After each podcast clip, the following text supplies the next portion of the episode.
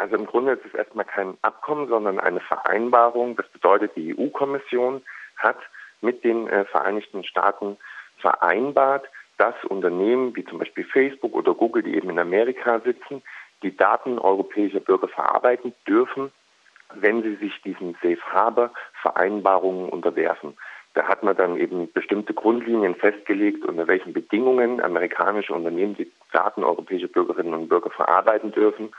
Und da hat eben jetzt der EU-Generalanwalt festgestellt, dass diese Vereinbarungen nicht ausreichend sind, um eben ein adäquates Level zum europäischen Datenschutz herzustellen. Und deswegen ist eben diese Vereinbarung ungültig nach Ansicht des EU-Generalanwalts. Ich habe ja schon erwähnt, spätestens seit 2013, nachdem klar wurde, dass sämtliche Daten, die bei Konzernen wie Facebook landen, eben auch ähm, bei Geheimdiensten der Vereinigten Staaten analysiert werden. Wie wurde denn seitdem dieses Safe Harbor Abkommen gerechtfertigt? Das ist eine gute Frage. Also im Kern sagt dann die Kommission, es reicht ja aus, eben wie gesagt, wenn wir festlegen oder beziehungsweise wenn diese amerikanischen Unternehmen hm, sagen, bei uns ist alles in Ordnung. Also mehr oder weniger ist es nicht. Es gibt ja auch keine Überprüfung, es gibt ja auch keine Sanktionsmechanismen oder ähnliches. Also Facebook oder Google kommen einfach daher und sagen, ja, ja, wir gehen mit den Daten europäischer Bürgerinnen und Bürger schon sorgsam um. Das reicht der Kommission bisher aus. Dann hat die Kommission auch selbst festgestellt, dass das offensichtlich vielleicht nicht ganz unbedingt so korrekt sein muss und hat auch angedeutet, dass sie da eventuell nochmal an der einen oder anderen Stelle nachbessern will. Das ist aber auch bisher nicht passiert. Und wie gesagt, am Ende ist es auch kein sanktionierbares Recht. Man kann nicht vor irgendein Gericht gehen oder ähnliches. Von daher sind eben diese Vereinbarungen viel zu wackelig. In der Vergangenheit hat man eben dieses, äh, diese Vereinbarung einfach geschlossen, um eben diesen Datenaustausch zwischen Europa und Amerika nicht zu unterbrechen. Man hat sich hier eben äh, den Unternehmensinteressen ist man hier gefolgt, hat sich eben gegen die Verbraucherinnen und Verbraucher gestellt und das äh jetzt kassiert man eben am Ende des Tages die Rechnung dafür, dass eben der EuGH beziehungsweise in dem Fall der Generalanwalt sich klar gegen diese Vereinbarung stellt und sagt, hier wird EU-Grundrecht gebrochen.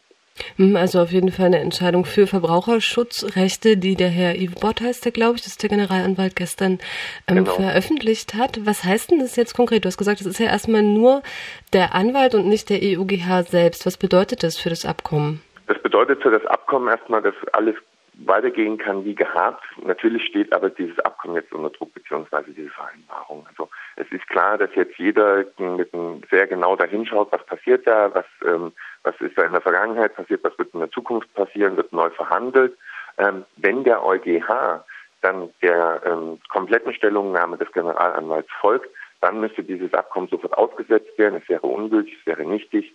Und ähm, dann müsste eben die EU mit den amerikanischen Behörden oder eben auch mit diesen amerikanischen Anbietern ein neues Abkommen entsprechend verhandeln, wo eben sichergestellt ist, dass die EU-Grundrechte gewahrt bleiben. In der Vergangenheit war es oft so, dass der EuGH den Stellungnahmen des Anwalts folgt.